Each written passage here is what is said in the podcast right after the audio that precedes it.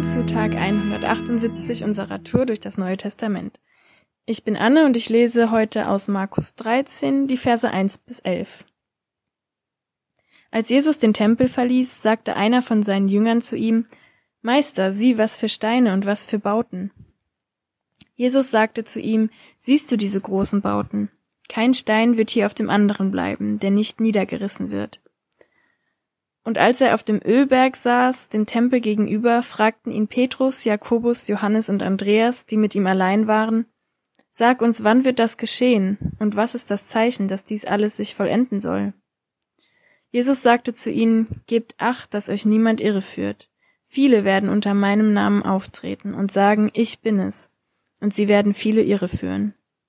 Wenn ihr von Kriegen hört und von Kriegsgerüchten, lasst euch nicht erschrecken. Das muss geschehen. Es ist aber noch nicht das Ende. Denn Volk wird sich gegen Volk und Reich gegen Reich erheben, und an vielen Orten wird es Erdbeben und Hungersnöte geben. Doch das ist erst der Anfang der Wehen. Ihr aber gebt Acht, Acht auf euch selbst.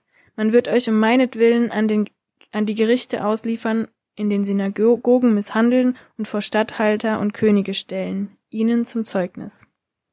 Allen Völkern muss zuerst das Evangelium verkündet werden – und wenn man euch abführt und ausliefert, macht euch nicht im Voraus Sorgen, was ihr reden sollt, sondern was euch in jener Stunde eingegeben wird, das sagt.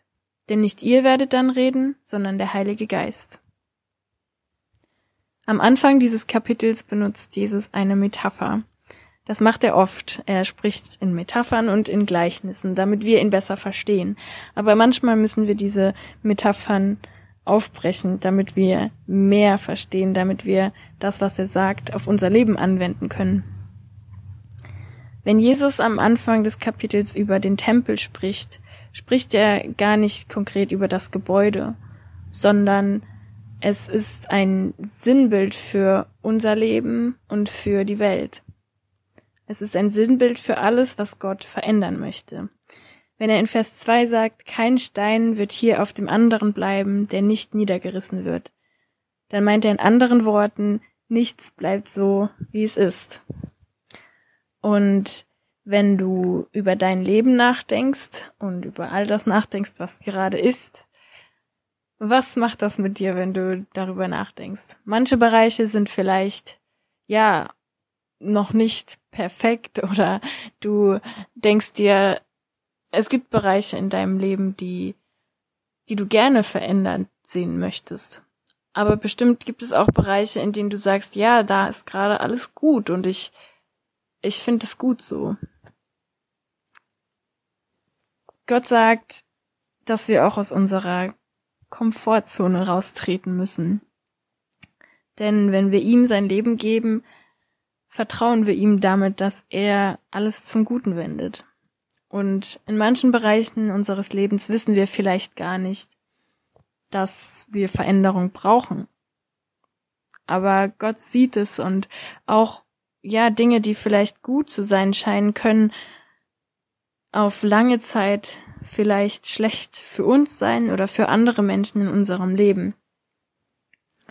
Und ja, das Wort niederreißen, das Jesus hier benutzt, ist ein unschönes Wort und es impliziert Zerstörung und ich möchte aber ja nochmal hervorheben, dass nach dieser Zerstörung auch ein Wiederaufbau kommt. Und ein Wiederaufbau ist ja etwas, was viel schöner, viel besser und auch viel wichtiger ist. Weil Dinge werden nochmal neu gebaut, wenn sie kaputt sind, wenn ein Gebäude ja, renoviert werden muss, dann heißt es, irgendetwas ist nicht gut, so wie es ist. Wir müssen ja da etwas Neues draus machen. Und ja, wenn das Gebäude so kaputt ist, dass ein, ja, eine Renovierung vielleicht zu teuer ist oder so, dann wird das Gebäude sogar komplett abgerissen.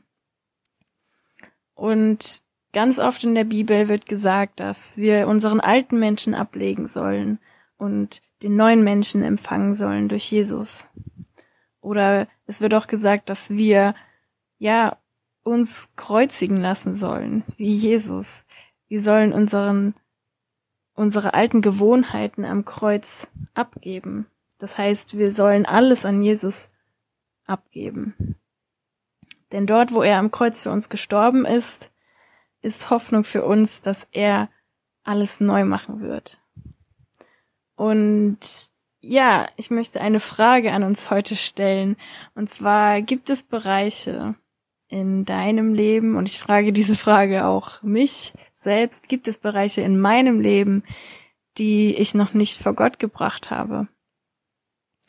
Das heißt, vielleicht Bereiche, in denen ich gar nicht merke, dass ich Veränderung brauche, in denen alles gut zu sein scheint, in dem ich alles unter Kontrolle zu haben scheine. Ähm, ja, es können kleine Bereiche sein, die vielleicht gar nicht so wichtig erscheinen, aber Gottes Versprechen ist, dass er jeden Bereich in unserem Leben neu machen will. Und ja, noch ein Punkt, den ich in diesem Kapitel sehr wichtig fand, war in Vers 9 die Aussage, dass nachdem wir oder indem wir vor anderen Menschen oder vor Gerichte gebracht werden durch Jesus, der in uns lebt, können wir auch ein Zeugnis sein. Da steht ähm, ihnen zum Zeugnis. Das hat mich irgendwie überrascht oder oder mir nochmal die Augen dafür geöffnet, dass in vielen Situationen, in denen wir uns ja falsch behandelt fühlen oder ungerecht behandelt fühlen, sollten wir weniger den Fokus auf uns selber haben, sondern auf die Menschen, die um uns rum sind, die Gott nicht kennen.